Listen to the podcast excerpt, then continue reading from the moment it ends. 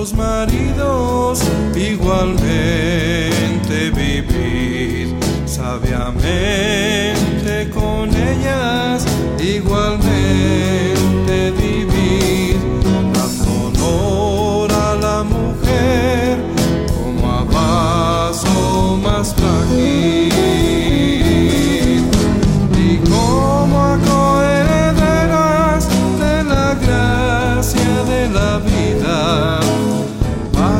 sus oraciones no tengan estorbo.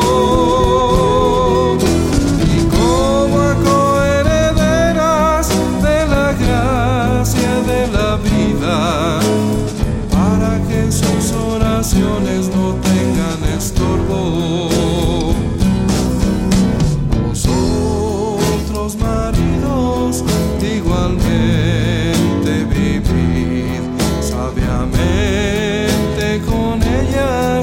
igual.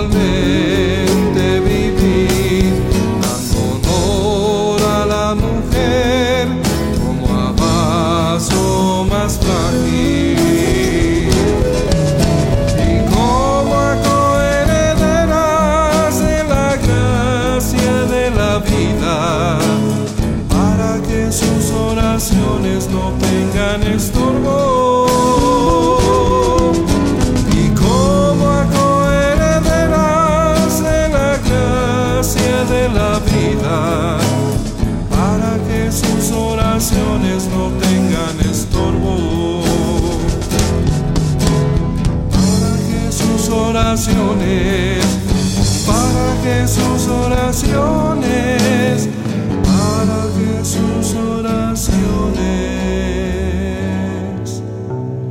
no tengan estorbo.